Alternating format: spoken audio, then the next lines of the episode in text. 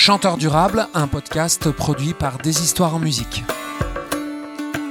Ce village gaulois-là que représente la France, il est réel, et il est pertinent, il est durable et il est prophétique aussi. On, on part d'un principe élémentaire comme l'eau ou la terre qui nous a été donné en fait, et on a fait quelque chose de privé. Un artiste n'est jamais devant seul s'il n'y avait pas eu l'arrangeur derrière qui l'a aidé, le, producteur qui l'a aidé à se faire connaître, le poste de télé qui le diffuse, euh, je sais pas moi, je veux dire, euh, euh, des parents qui ont pu euh, lui faire suivre des cours de chant. Voilà, on est la somme de tout qui nous dépasse, donc arrêtons de nous regarder le nombril. Quand la, chicane pogne, comme on dit au Québec, entre vous, quand, ça brasse comment tu traduirais ça? voilà, quand la tension monte. Voilà. Merci Théo qui fait la traduction du québécois au français. T'es habitué maintenant. Mais t'es aussi avec la montagne, avec l'arbre, avec les éléments et cette interdépendance-là. Tu fais partie d'un grand cycle, d'un grand tout où l'humanité n'est pas au-dessus des autres, ou en tout cas, s'il y a une responsabilité d'intendance, n'est pas une responsabilité de, de dominer. Et puisque nous venons tous, que la nature, le renard, l'être humain ou la roche, on vient tous de la terre-mère. Et ça, c'est pérenne.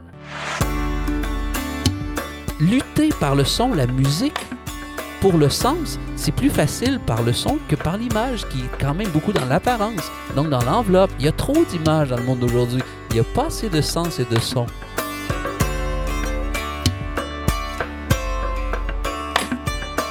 Il y a trois ans, alors que j'arpentais les jardins des particuliers pour livrer la chanson à domicile, un couple d'amis s'étant récemment lancé dans la permaculture me dit T'es un chanteur durable. Je suis Théophile Hardy, co-créateur de la compagnie Des Histoires en musique, concerts de proximité, scènes partagées, rencontres vivantes, production en circuit court. Avec Chanteur durable, je vous propose de rencontrer les pionniers d'un nouveau territoire en chanson. Bonjour, bonjour, nous voilà réunis pour le onzième épisode de Chanteur durable, mon chouette prétexte pour prendre le temps de causer avec des gens passionnants.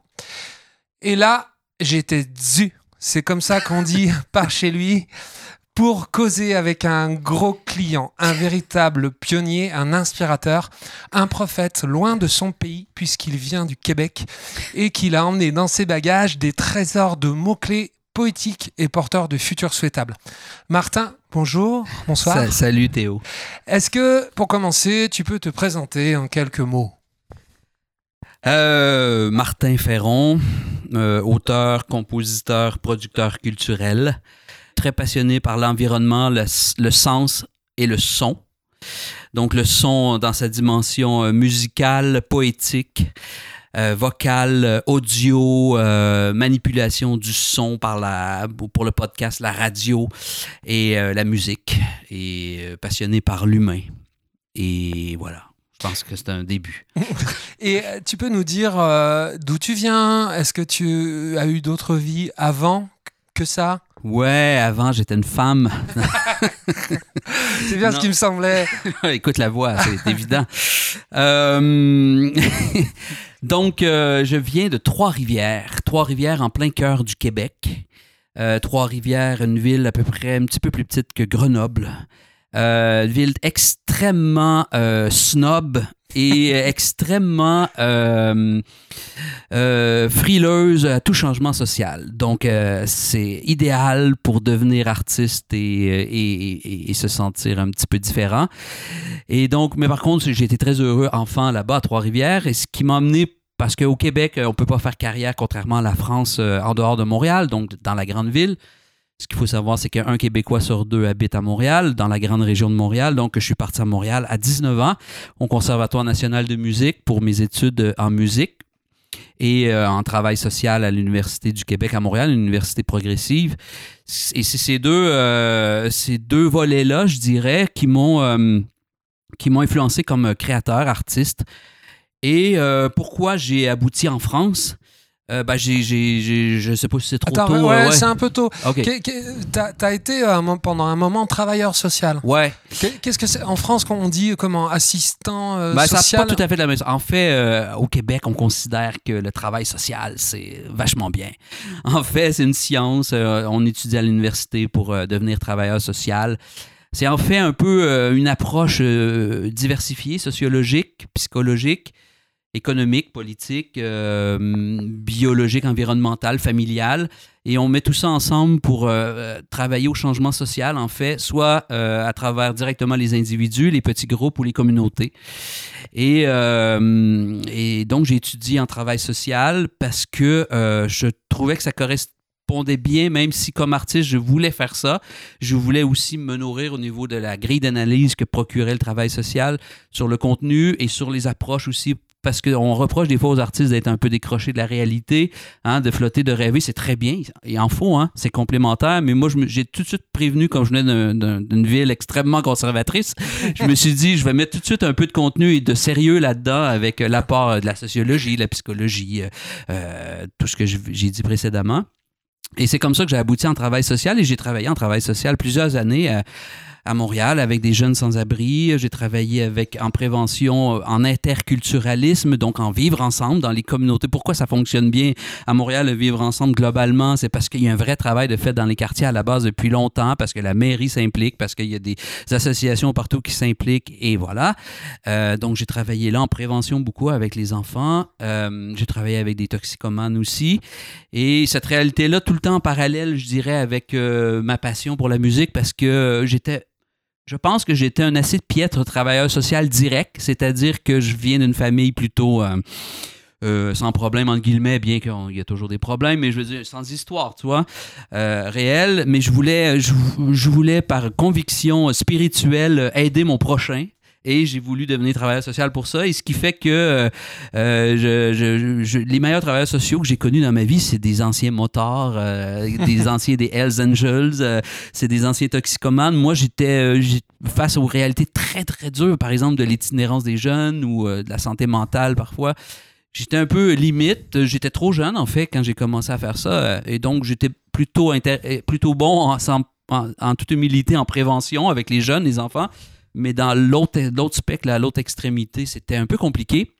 Et je me suis vite rendu compte que, en fait, ma vraie place était plutôt euh, la, culture, la création et d'intégrer, faire du travail social, mais par la création culturelle que je peux faire, par les spectacles que je peux faire, les, compositions, euh, les émissions de radio. Et en fait, euh, je suis beaucoup plus à l'aise là parce que ça me correspond mieux, en fait, correspond mieux à ma sensibilité particulière comme tu sais, tu es un artiste, tu sais, on a des sensibilités particulières. Donc, face à. Voilà, tu sais, si je voulais durer dans les réalités dures de la vie, l'idée, c'est de pas fuir. C'est pas ça, mais si je voulais durer, j'avais aussi besoin de ce, cette capacité de pouvoir créer euh, quelque chose tout en tenant compte des réalités du monde qui sont parfois difficiles. Voilà. Oui, en fait, c'est ta double sensibilité qui était à la fois euh, artistique et de cette, euh, de cette sensibilité sociale qui t'a permis euh, de, de, trouver le bon équilibre, la bonne voie du milieu et, ta, et, et ta, ta, voix en fait. Oui, oui, je pense que oui, je pense que ton, ton, ton podcast, tu, toi, tu te définis comme un chanteur durable et je pense beaucoup, ton approche, elle est, elle est intéressante dans l'aspect durable de la chose. Donc, c'est-à-dire comme notre notre, euh, notre création, notre intervention comme artiste a un impact sur le monde, sur la société. Et si on veut que ça dure, il faut être dans une cohérence, vrai, nous, premièrement qui on est, pour, puis le meilleur de qui on est, de le donner à ce qui nous environne, en fait, dans une perspective idéalement durable, donc de tenir compte de qu'est-ce que ce qu'on est en train de faire comme créateur, comme artiste, est-ce que l'impact que ça peut avoir, aussi minime soit-il, même si c'est qu'une émotion, est-ce que ça, il y a quelque chose de durable? Est-ce que ça, ça rend le monde un petit peu meilleur? Et, voilà, c'est subjectif, bien sûr, mais de tenir compte de ça. Donc, euh, et comment je suis arrivé là? Ben oui, c'est en conciliant en fait ma passion pour la musique, parce que je suis d'abord un musicien. Moi, je suis d'abord et avant tout, avant d'être un auteur, un poète ou un producteur culturel, je suis un passionné de musique, de composition musicale. Euh, dans plein de styles différents. et voilà. Et c'est certainement en étant euh, au mieux en résonance euh, voilà, avec, avec ce que l'on est qu'on en a une chance déjà de durer par rapport à toute l'énergie que ça demande, euh, de créer, de convaincre, de faire savoir ce qu'on fait, oui. et qu'ensuite, si le contenu est, euh, résonne il a d'autant plus de chances de venir résonner avec le monde qui t'entoure si tu es en harmonie avec ce que tu ressens intérieurement. On s'est rencontrés il y a dix ans euh, grâce à ton spectacle euh, Terre de l'Aube. Euh, à l'époque, tu m'avais casté pour que je sois l'interprète, pas cassé, casté, pour que je sois l'interprète des chansons parce que c'était un spectacle vraiment à base de chansons, pas uniquement, tu, tu, nous vas nous expliquer. Et à l'époque, je dois avouer que ton approche m'avait vraiment scotché euh, en plus d'avoir été très heureux, euh, si tu veux, moi j'étais un auteur, compositeur, interprète qui chantait mes chansons, et puis là tu m'ouvrais un, nouveau champ tout simplement de artistique, mais surtout ce qui m'avait euh, vraiment scotché à l'époque, c'était l'originalité de ton approche, et je suis vraiment, je te le dis, c'est vraiment quelque chose qui a jeté les bases de mon cheminement de chanteur durable. tant cette approche, elle, elle, sortait vraiment des sentiers battus. Alors, est-ce que tu peux nous parler concrètement de, de Terre de l'Aube? Oui. Euh, et après, on parlera du reste. Mais vraiment, Terre de l'Aube, qu'est-ce que c'est? Et, qu'est-ce que ça a euh, d'atypique et en quoi ça te ressemble? Ouais. D'abord, je, reviendrai juste sur euh, ce que tu viens de dire. Oui, pour le. Effectivement, j'ai passé des. Oui, j'ai cherché le bon chanteur européen à Terre de l'Aube qui avait été produit deux ans euh, pendant deux ans au Québec avant. Et quand j'ai entendu ta voix, Théo, honnêtement, je trouve que tu as une grande voix. Je le dis sans complaisance, sans aucun arrière-pensée. Je suis tombé en amour avec la voix de Théo Hardy, ta voix. Et l'idée, c'est pas. voilà, c'est vrai. Je dis ça et je l'assume, mais quand j'en parle en dehors de tout contexte, c'est toujours ce que dis. Donc, j'ai été séduit par ta voix, qui est une voix. Euh, qui est une grande voix, qui n'est pas si courant que ça dans la dans le monde français en fait parce qu'on est quand on a souvent des 10 heures quand même dans le monde français. Moi je viens d'un monde quand même l'influence musicale au Québec, elle est quand même très britannique avec des grandes voix, des grands chanteurs euh, avec euh, voilà des, des, voix qui sont capables de monter avec beaucoup d'émotions, qui sont capables de chanter sur plus comme je dis tout le temps sur plus que deux notes et demie. Ce qui est ton cas et donc euh, quand j'ai entendu ta voix, j'ai dit c'est la voix qu'il faut pour Terre de l'aube. Et on a eu beaucoup de, de, de, plaisir à tourner avec Terre de l'Aube ensemble, en Suisse, en France. Euh, on était allé même jusqu'en Italie pour la Commission européenne ensemble. Sur Terre de l'Aube, qui est un spectacle qui qui concilie ouais, effectivement chansons, rock, musique du monde au niveau musical, mais également dessin en direct. En fait, c'est un roman graphique musical mmh. live. Un, terme euh, que j'ai découvert euh, grâce à toi. que j'ai inventé. Donc, euh, on suit l'histoire réelle d'un sans-papier, d'un clandestin roumain qui est arrivé à Montréal, au Québec, caché dans un conteneur à bateau dans les années fin 80, début 90. Et on va suivre toute sa vie. Il va devenir un pionnier, un bâtisseur de pays au Québec, en fait donc inspiré de faits réels, de trois faits réels. Euh, voilà, c'est l'histoire de trois personnes mis ensemble. Et l'histoire va finir dans, le futur. Et on suit, en fait, il a dû quitter en catastrophe et euh, il lui arrive, euh, il perd la mémoire suite à, une expérience dure. Il perd la mémoire. Il sait qu'il y a une femme en Roumanie qui avait tenté de faire venir avant, mais il n'arrive plus à la retrouver parce qu'il y a une partie. Il, se rappelle d'elle, mais il se rappelle plus son nom. Et voilà. Donc, tout le restant de l'histoire, c'est il, cherche à retrouver son amoureuse dans l'espoir. Et en attendant, il bâtit un pays, donc il, est urbaniste euh, dans l'histoire, donc il construit un quartier euh, durable, euh, bon, c'est tout un travail. On propose des, choses comme la justice sociale, bon, la démocratie directe, le vivre ensemble, des thèmes pas tout le temps à la mode ces temps-ci. et donc, ce qui est particulier, c'est qu'on suit aussi son histoire à l'écran. Euh, dans un montage de, euh, euh, de, de, BD séquentiel, de BD séquentiel qui, qui nous permet de bien suivre l'histoire, entrecoupé des chansons, des, des musiques mm. que tu chantais très bien avec beaucoup d'émotion. Il y avait un Ben live aussi sur scène.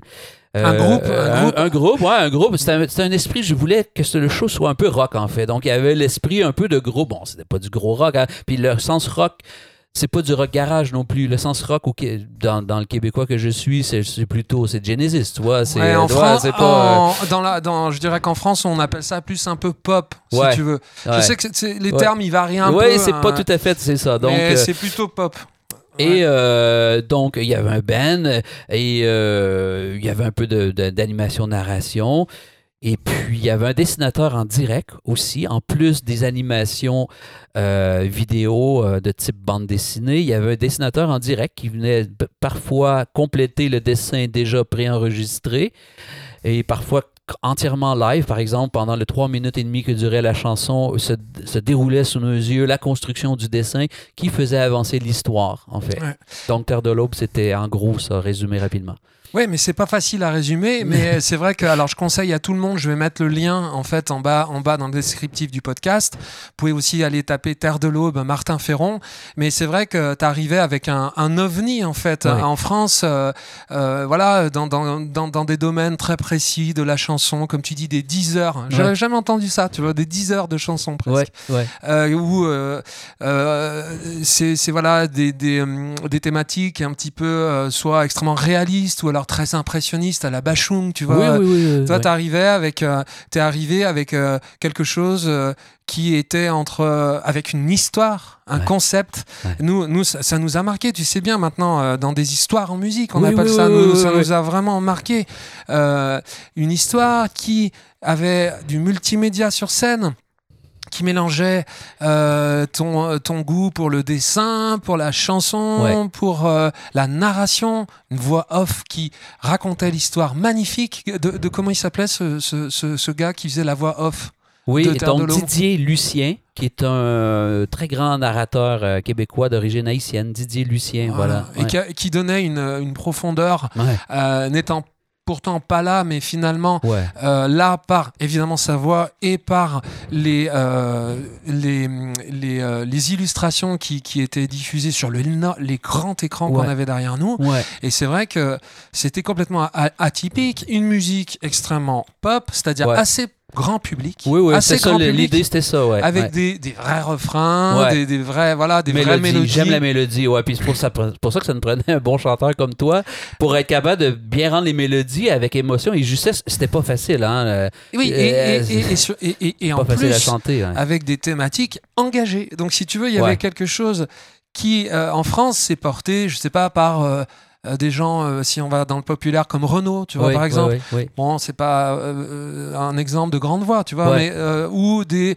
euh, si on part dans la chanson comme les têtes têtes raides, tu vois, la Oui. chanson euh, Ouais. plus réaliste. Oui. euh, et là, toi, t'arrives comme ça avec un ovni très très grand public, multi multidisciplinaire, euh, qui euh, engagé. C'était euh, avec une véritable histoire racontée, ce qui se fait beaucoup maintenant. Hein. T'as Ouais. Vincent Delerme qui a Ah bah fait ouais. Memento, je crois. en fait, il y a Ben Mazué qui vient de sortir un truc, La princesse et le dictateur, je crois, Ouais. où vraiment il raconte une histoire en chanson. Mais en fait, moi, je pense que venant du Québec, où, la musique est en perte de vitesse au profit des humoristes depuis 30 ans, donc j'ai, en fait, je sentais que j'avais pas le choix de, de rendre le, le concert hyper attrayant en y mettant plein de choses que j'aimais.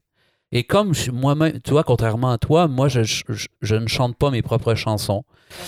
Donc, comme pour, un auteur-compositeur, euh, j'avais intérêt à diversifier avec plein de formes d'art quelque chose. Mais je suis allé vraiment pour être. C'était même pas l'idée de faire un, un- un bon coup au niveau euh, de l'attrait que ça pouvait avoir, comme une certaine cohérence que j'avais. J'aimais ça.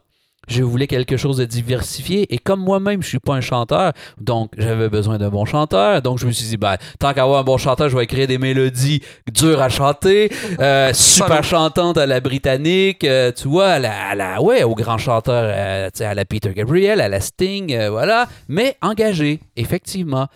Euh, mais engager mes grands publics parce que ça me fait chier moi les gens engagés qui sont pas grand public parce qu'on fait ça pour être non mais c'est vrai je veux dire on, on essaye de contribuer à, en- sans prétention à ce que le monde soit un peu plus beau un peu plus remusicalisé comme j'utilise souvent à- Ouais. dans le microphone francophone mais et puis on, on fait ça, puis il y a personne qui, qui nous entend parce que des fois on est trop centré sur notre nombril en fait. Donc euh, c'est vraiment, ça doit rester un partage, euh, il me semble, euh, humblement. Mais le- toute la difficulté, c'est de trouver comment être pleinement soi-même, On en Puis revient de à ce qu'on rejoindre- disait au puis de rejoindre les gens. Mm. Puis ça, c'est- c'est c'est- c'est constamment un questionnement tout au long d'une carrière, je pense. Mm. Comment donner le plus vrai de soi-même avec sa vraie passion, puis ne pas compl- être complètement coupé du restant de la société telle qu'elle est. Donc, comment je peux la rejoindre? Comment je peux communiquer avec elle? Mm. Et voilà, il y a une tension à trouver qui n'est pas simple. Là. Ouais, et j'ai le souvenir euh, d'un des plus beaux spectacles qu'on a fait qui était euh, à Roussillon, donc euh, au sud de, de Lyon, Oui, où en fait on s'est retrouvé, c'était pour une fête de la musique, le temps Ouais. avait été pas bon et on s'était retrouvé rabattu dans une très jolie salle Ouais. de Roussillon.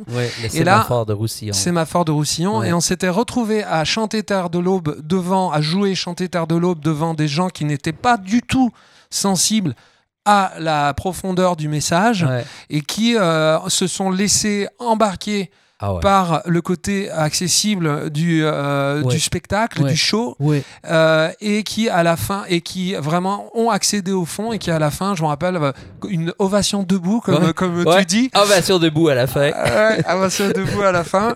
Et, euh, et, et, et c'était bien la meilleure preuve que tu. C'est là où j'ai trouvé que c'était entre autres, mais ultra pertinent parce que ce côté extrêmement euh, grand public familial, nous on aime bien ce terme. Oui, familial. Euh, plus que grand public familial, c'est-à-dire qu'à vivre en famille, hein, tu peux Oui, y aller euh, ouais, d'un ouais. gamin qui va regarder les dessins et s'abandonner aux mélodies, Ouais. jusqu'à un ancien ou un, un adulte qui va euh, accéder à la beauté des harmonies et au fond. ouais.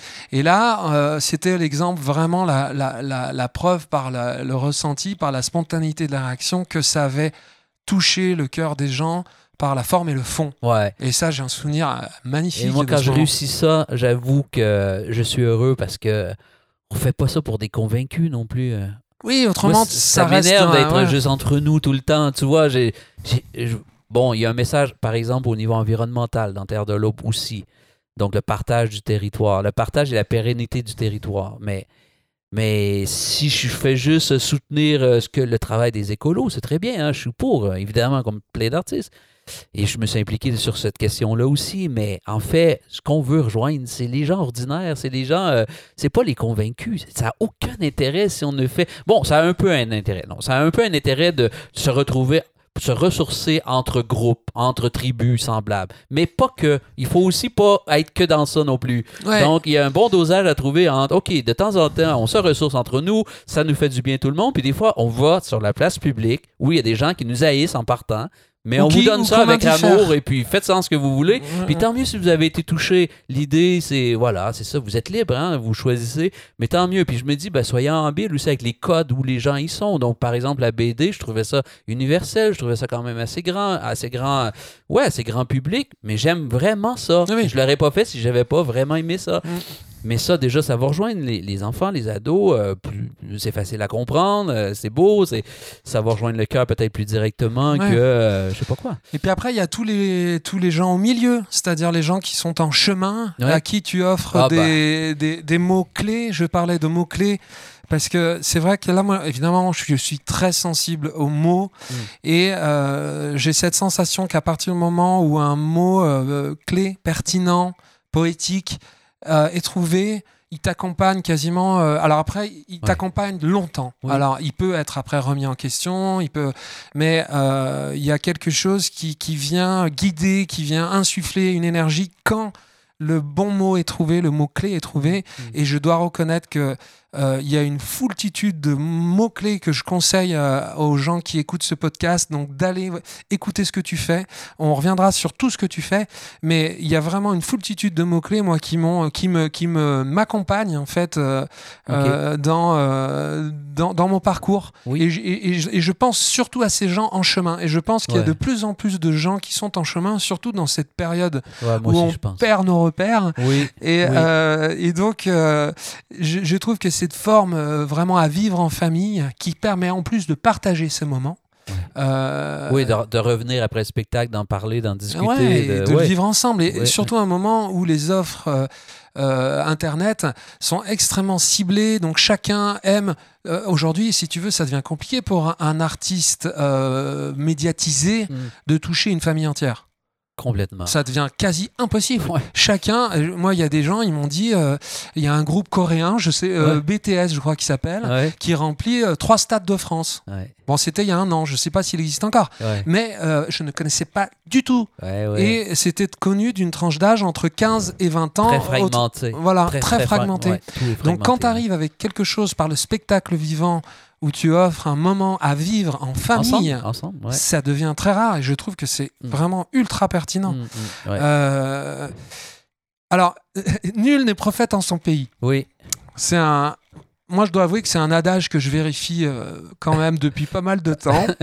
ça veut pas dire qu'après on revient pas dans son pays. Ah, bah euh, non, on est bien Ça veut d'accord. pas dire qu'on n'aime pas notre pays, Non, mais et, et ça veut pas dire qu'on n'y revient pas avec c'est plaisir. une forme d'amour de son pays, de savoir le quitter pour aller voir ailleurs, euh, se nourrir et Alors, j'aimerais que tu me parles de bah, ça. Qu'est-ce moi, qui, fait que t'es venu- Ça fait combien de temps que tu es en France? Ça Près- fait près de- 11 ans. Je c'est ça, j'allais dire arrivé, 10 ans. Comme vous entendez, j'ai bien gardé mon accent québécois. Ça fait vendre des spectacles, semble-t-il. et des podcasts. Et des podcasts. Mais Mais je suis arrivé il y a 11 ans, un peu en. Je sais que je vais faire mal à- à- au public français qui va entendre ce podcast-là, mais en fait, je suis arrivé en France. C'est un beau pays, le Québec, dans certains domaines, mais au niveau culturel, c'est quand même un pays où c'est beaucoup plus difficile de ne pas être mainstream qu'en France. Donc, euh, si t'es pas Isabelle Boulay, Céline Dion, si tu es un artiste, euh, pour reprendre ton expression magnifique de chant, si tu es un chanteur vraiment durable, les lieux pour s'exprimer, ils sont rares. Il n'y a pas, par exemple, euh, tout le réseau des salles des fêtes, euh, de- des, des petites salles dans la moindre petite commune. Ça semble évident pour le public français, mais au Québec, tu as, soit des bars ou tu as des salles beaucoup plus grosses qui ne permettent pas de s'exprimer ce que j'appelle les artistes entre deux, euh, qui est le cas de la plupart des intermittents du spectacle en France. Donc en France, ce qui est magnifique avec l'intermittence du spectacle, c'est que tu as une programmation culturelle variée, riche, euh, diversifiée, avec des artistes qui passent jamais à la télévision, mais qui sont pertinents et qui, nourrissent les territoires partout de leur créativité, de- du sens, de leur talent. Mais ça, c'est un concept qui n'existe pas au Québec. Parce que pour l'équivalent, c'est d'abord, tu n'as pas de protection sociale, t'as pas le... Et donc, moi, dans mon cas, oui, j'ai fait plusieurs fois le tour du Québec, j'ai gagné des prix, je suis boursier du Conseil des arts du Canada, du, Québec, euh, voilà. Et malgré tout ça, une fois que tu as fait les quelques salles un peu plus pour les artistes entre deux, appelons ça comme ça, ni les débutants, ni les underground, ni les, ni les Céline Dion du Québec. Ben, puis en plus, euh, il y a- au Québec, on aime beaucoup les humoristes, il n'y a plus beaucoup de place pour les musiciens, ça c'est un vrai problème. Mais une fois que tu as fait ça, ben, tu as fait un peu le tour rapidement. Et donc, la plupart des carrières ne durent pas longtemps. Les, les gens, euh, après cinq ans, même s'ils ont fait un hit, euh, eh ben, souvent, ils disparaissent en fait. C'est compliqué de durer, en fait. Eh bien, de durer, c'est extrêmement compliqué. Euh, sinon, tu es un peu pris à faire des, des compromis qui, qui, moi, dans, dans mon côté hyper tête de cochon, j'étais pas prêt à faire, en fait. Donc, euh, bien sûr, euh, on m'a offert d'être directeur musical de Lara Fab- Fabian. de- on se connaît tous au Québec, on est tous ensemble.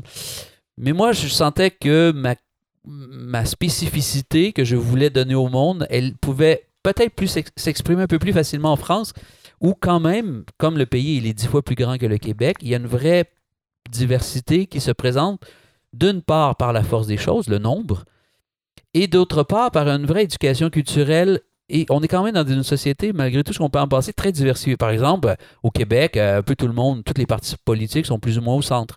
Eh ben, en France, euh, ben, bien sûr qu'il y a le centre, mais il y a la gauche, il y a, la droite, il y a, les fachos, il y a les écolos, il y a plein de choses. Ben, ça, déjà en partant, c'est plus diversifié. Ensuite, les médias sont beaucoup plus diversifiés en France, malgré les enjeux sur la concentration médiatique qui sont réels dans un pays comme la France. Reste qu'au Québec, il y a un empire médiatique, c'est l'Empire québécois, qui contrôle tout. Et donc, toutes les maisons d'édition, toutes les émissions à la télé où il passe la musique, le, distributeur, l'Internet. euh, en fait, il y a, un, Berlusconi culturel qui s'appelle Pierre Pellado. Et l'Empire québécois, c'est un incontournable, même pour les artistes, entre un peu engagés. Voilà. Donc, j'ai rien contre Pierre Pellado personnellement. Je suis pas en chicane contre lui, comme on dit au Québec, mais c'est, ce manque de diversité-là crée un vrai problème chez des gens qui ont peut-être un discours un peu différent. Quand tu viens comme moi du monde à la fois bon du travail social, de- des arts, euh, euh, qui, qui mélange les styles musicaux, qui mélange les formes d'art, tout ça, ben, il n'y a aucune place pour ça au Québec. Donc, quand j'ai gagné le prix de la francophonie, euh, j'ai passé plusieurs mois à développer un nouveau projet qui était Terre de l'Aube, comme on disait précédemment. Je l'ai développé en Suisse, j'ai gagné et euh, avec un théâtre qui s'appelle le Théâtre du Crochetant. Et Oui, ça veut dire que c'est l'Europe euh, qui t'a ouvert, enfin qui t'a donné une une, une pérennité. une, une Parce- pérennité Parce que déjà par la Suisse, par ce prix. Voilà. Ouais. Et en fait, ce qui est arrivé, c'est que, bon, je, je faisais déjà mes propres spectacles au Québec. Je tournais avec mes spectacles. J'étais connu pour ça. Euh, voilà. Mais en venant en Europe, là, Euh, c'est plus, euh, c'est plus 30 spectacles de, de Terre euh, c'est plus 10, 15 spectacles par année de Terre de l'eau que je pouvais faire. C'était infini, en fait. Et c'était plus facile d'être cohérent par rapport à ma spécificité à moi. D'une part, bien sûr, c'est un avantage d'être un Québécois en France, mais je suis pas un Québécois non plus représentatif de ce que les Français aiment en général les Québécois, le côté un peu traditionnel, euh, sirop d'érable, bûcheron, le gros accent, ni non plus le côté euh, très euh, l'Am- l'Amérique, comme Céline Dion, c'est un produit de consommation nord-américain, voilà, ça, ça peut séduire en France. Ben, je suis un peu sévère en disant ça, hein. je m'excuse pour le manque de nuances. Mais, euh, mais ceci dit, moi, je ne suis pas non plus ça. Je suis un artiste, oui, d'origine québécoise, mais qui a déjà un peu, euh, qui a pas la façon de faire un peu euh, mainstream québécoise. Donc, donc, en arrivant en France, dans un pays plus diversifié, ça a été plus facile pour moi de trouver un peu plus facilement ma place. Et je dirais, les Français m'ont révélé, de par la solidité de leur éducation culturelle, leur diversité, la capacité de faire tourner des artistes qui ne sont pas des vedettes de la télévision. Je- franchement, j'étais connu au Québec, mais, mais en France, je, je- je suis moins connu que je l'étais au Québec, mais je tourne beaucoup plus. Je vis beaucoup mieux en Mm. étant pleinement moi-même et en gagnant mieux ma vie. Ça, c'est très intéressant dans Chanteur durable. Ouais. Parce que, si tu veux, la plupart euh, des gens, euh, encore en majorité, rêvent d'aller à Paris, Oui, bien sûr. en province. Bien sûr. Et euh, pour beaucoup de jeunes aussi, sais, liés euh, Oui. aux, aux- aux émissions Oui, oui. Tremplin et compagnie. Et en fait, c'est vrai que tu m'as tenu ce discours assez rapidement quand, on, quand t'es- on s'est rencontrés, alors que tu étais fraîchement arrivé en France. Oui. Et c'est vrai que j'ai pris conscience de, cette, de ce réseau, de cette biodiversité Oui. culturelle Oui, oui, oui. dans les territoires, Oui, de cette solidité des, euh, de, de l'administration, comment dire, des, des, des soutiens ah oui. administratifs. Ah oui, ah oui. Et, euh, et donc de cette possibilité d'exister euh, dans ces territoires loin, euh, décentralisés de, Eh ben, de- de Paris. C'est l'exception culturelle française. Ça fait partie de l'exception culturelle française. C'est une force inouïe que la France a, que les Français ne savent pas toujours. En fait, il n'y a pas de grands pays occidentaux qui a cette telle diversité culturelle-là et où on peut assister des spectacles de aussi grand niveau, mais dans un petit bled perdu.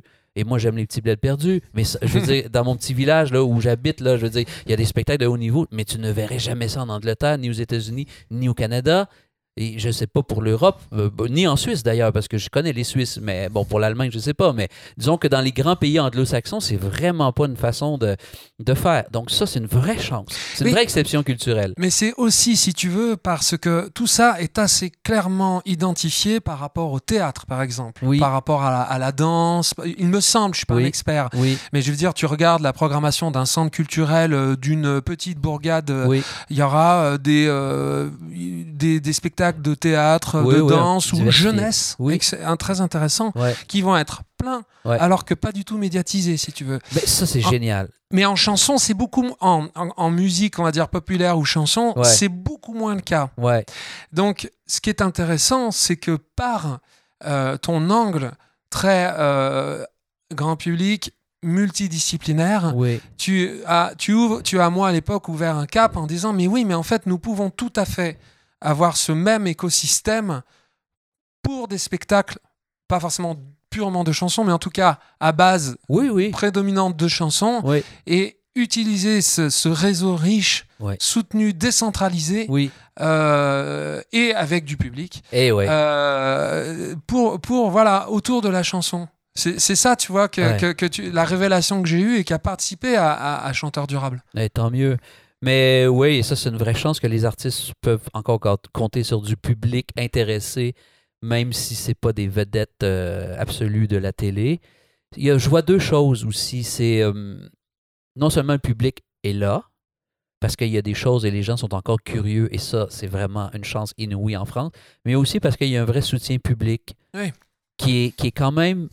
La France est très interventionniste au niveau culturel, et ça fait partie de son exception culturelle et de son modèle. Et pour moi, moi qui viens de l'Amérique, et je vois l'hégémonie destructrice de la superproduction culturelle américaine qui envahit même le marché français, mais imaginez quand on est québécois à côté des États-Unis, comment on a peu de place. Eh bien, je vois que ça, ce village gaulois-là que représente la France, il est réel, et il est pertinent, et il est durable, et il est prophétique aussi. Et ça, c'est. Ça, je, je suis. C'est pour ça que je suis resté ici, en fait. Parce que je trouve ça encore. Et pour Quand- revenir à ta question du.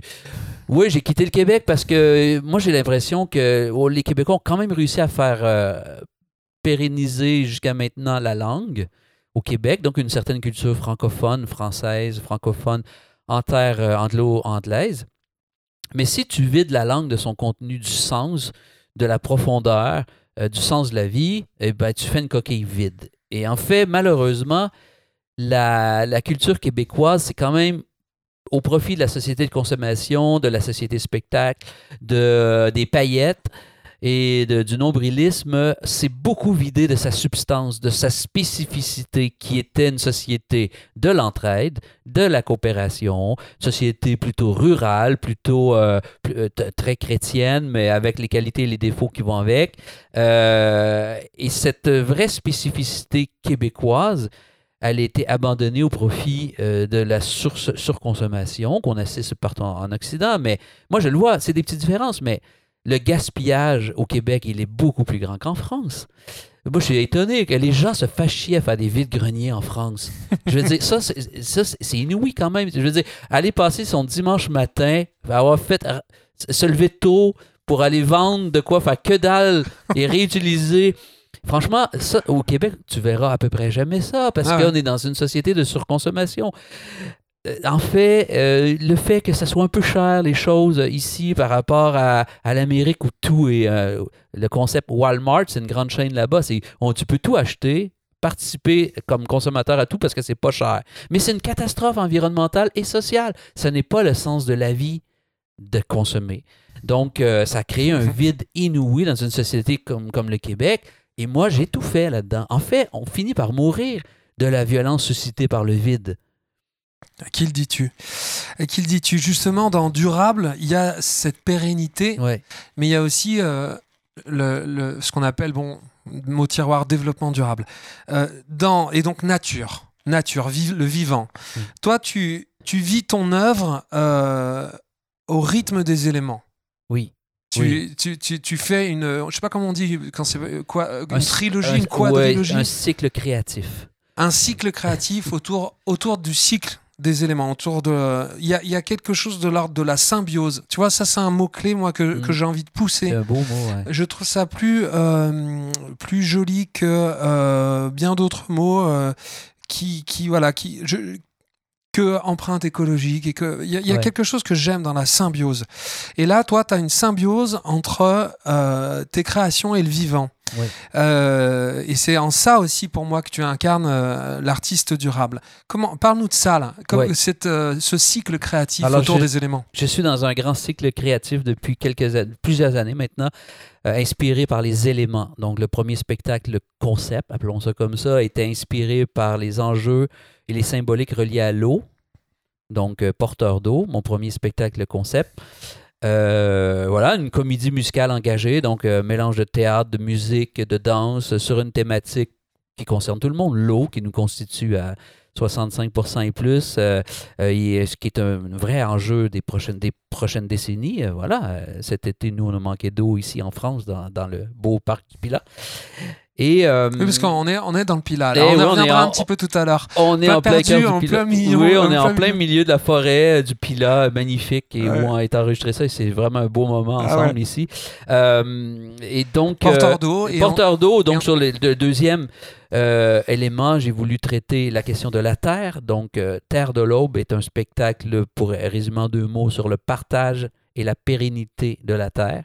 Donc, euh, dans son aspect, le partage, c'est dans son aspect vivre ensemble, et dans la pérennité, dans son aspect plutôt environnemental. Voilà. Et c'était intéressant parce que tu parlais, tu parles d'un sujet qui est qui en partie du- de, de, de quelqu'un qui est immigré, Oui, mais tu la- tu le tu l'abordes sous l'angle de la terre et du partage du territoire. oui, Ça, je trouve ça intéressant en fait. Je trouve ça, je trouve que j'aime bien l'angle en fait. Parce que c'est une question. euh, on- la, la terre n'est. Voilà, la propriété par Oui. rapport à la terre, le partage Ah bah. de, de la terre, Mais l'usage. c'est comme l'eau, mais c'est comme l'eau. Oui, oui. Et je veux dire, en fait, on, a beaucoup. euh, on, on part d'un principe élémentaire comme l'eau ou la terre qui nous a été donné, en fait, et on a fait quelque chose de privé. Absolument privé. Et d'ailleurs, l'eau en France, c'est une catastrophe. Euh, je veux dire, euh, les services d'aqueduc gérés par les compagnies privées, euh, le- le- le- l'embouteillage démesuré de l'eau, la propriété privée de l'eau. En fait, nous, au Québec, on a rejeté ça. On a fini par rejeter ça. En fait, et donc, les éléments sont comme une base symbolique et réelle de nos humanités. Et ça, eh ben, on n'a pas le choix de trouver une façon de, de, de les partager. Et ça, ça nous a été donné. Donc, qu'est-ce qu'on en fait aujourd'hui dans le contexte où euh, on veut tous, euh, un peu, on est en compétition. Et puis, euh, je veux pas qu'on soit en compétition parce qu'on va s'en sortir si on pratique la symbiose, comme tu disais. non, mais c'est vrai, c'est un très beau mot. Mm. C'est un mot qui résume très, très bien la démarche de Porteur d'eau et de Terre de l'Aube. Et l'autre spectacle est inspiré par le vent. L'air, plutôt, l'élément air. L'air, encore une fois, qui nous est donné. Je veux dire, on- tu, peux ne, tu ne peux pas vivre sans eau, sans territoire et sans air. C'est gratuit, on l'a reçu. C'est une grâce de la vie ou de Dieu, peu importe, on s'en fout. Mais voilà, Je, veux- je, veux- je te coupe parce que j'aimerais que tu nous fasses part de ta métaphore sur le cycle de l'eau. Ah oui, ok. S'il te plaît, dis-nous ça parce que moi, ça me, ça me, quand je- quand j'ai pas le moral, je pense à ça et je trouve ça incroyable. Vas-y. Eh bien, dans Terre de l'eau, ben, j'en parlais. En fait, le cycle de l'eau, vous savez, c'est euh, euh, euh, précipitation, l'eau tombe, donc infiltration, elle, elle, rentre dans la terre, évaporation et condensation, et elle retombe. Et c'est comme ça depuis le début de la vie sur Terre. Ce qui pour moi est un magnifique symbole de l'éternité.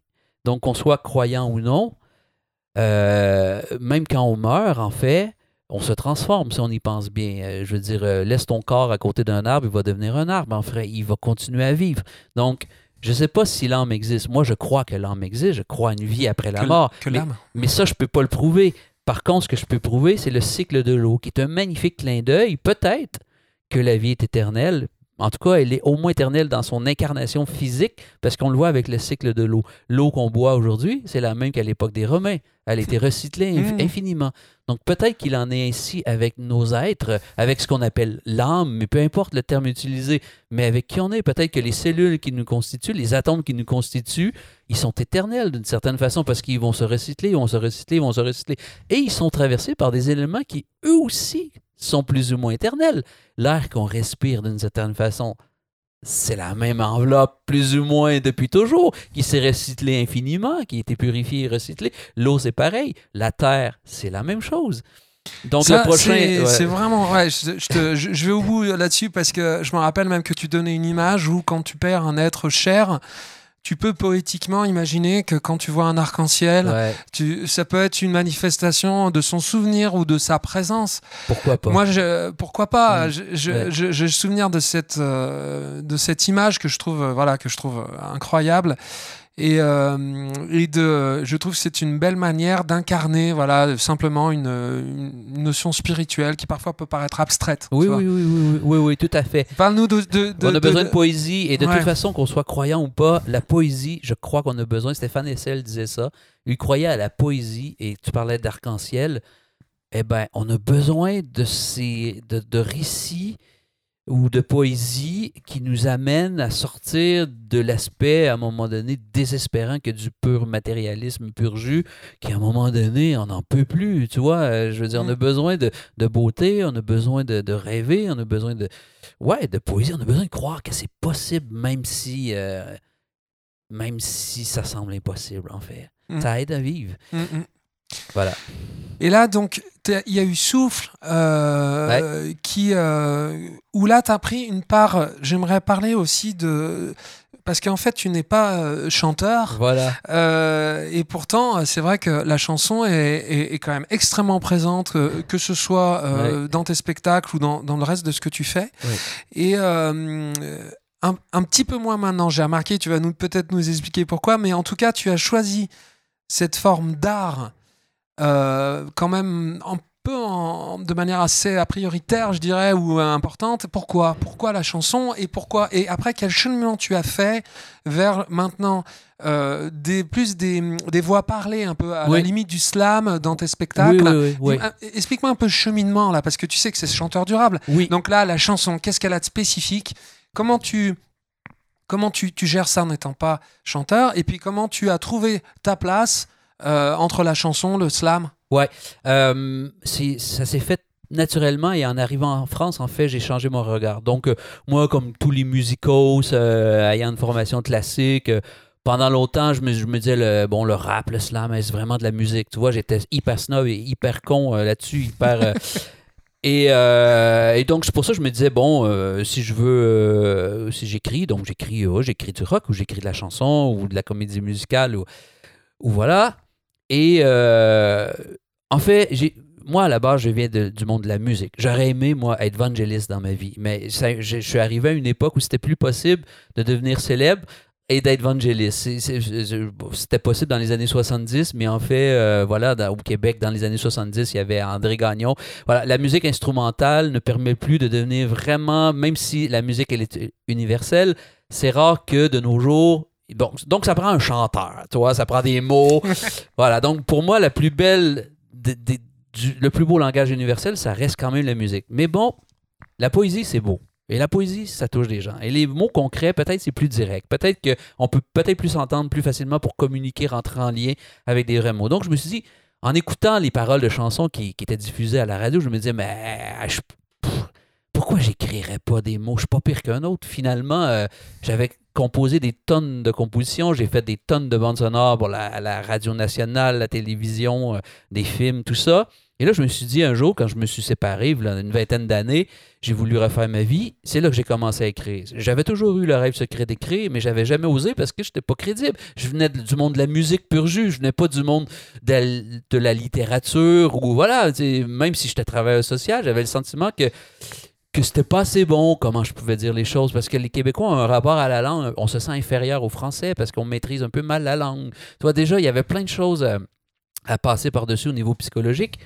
Et bon, bref, je me suis mis à écrire euh, parce que par dépit, parce que j'entendais complètement Mhm. vide de sens euh, dans certaines paroles de chansons que j'entendais à la radio. Et j'ai gagné quelques prix avec mes créations. Donc, ça m'a encouragé. Et c'est ainsi qu'est né mon premier spectacle euh, conceptuel.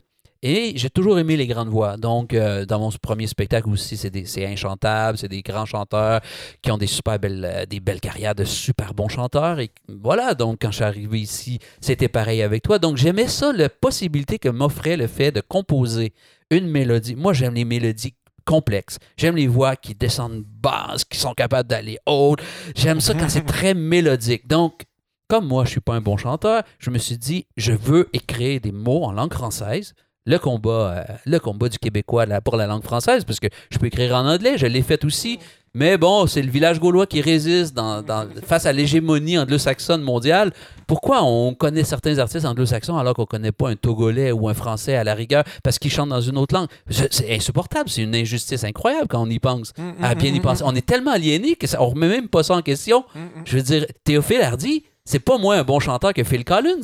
Non, mais sérieux, je veux dire, c'est vrai, mais on est sûr. Pour que- sûr. Non, mais on est sûr. On, on est sûr que c'est meilleur parce que c'est anglais, parce que ça vient des États-Unis ou d'Angleterre. Et parce Mais qu'il y a non! une notion. Non, mais, Mais après, bon, c'est vrai que tu Mais prends non! des exemples. Mais c'est intéressant.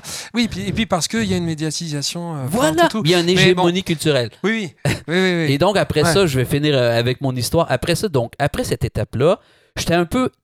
Tu sais, de nos jours, si t'es pas celui qui chante, celui qui tient le micro, le front, celui qui est en avant, eh ben, t'es comme mal, plus ou moins mal considéré. Même dans un pays qui, pendant longtemps, tu sais, Michel Legrand a quand même pas fait de carrière en France parce que c'était un bon chanteur, entre vous et moi, là. Je veux dire, Mm. Michel Legrand, c'est un excellent compositeur.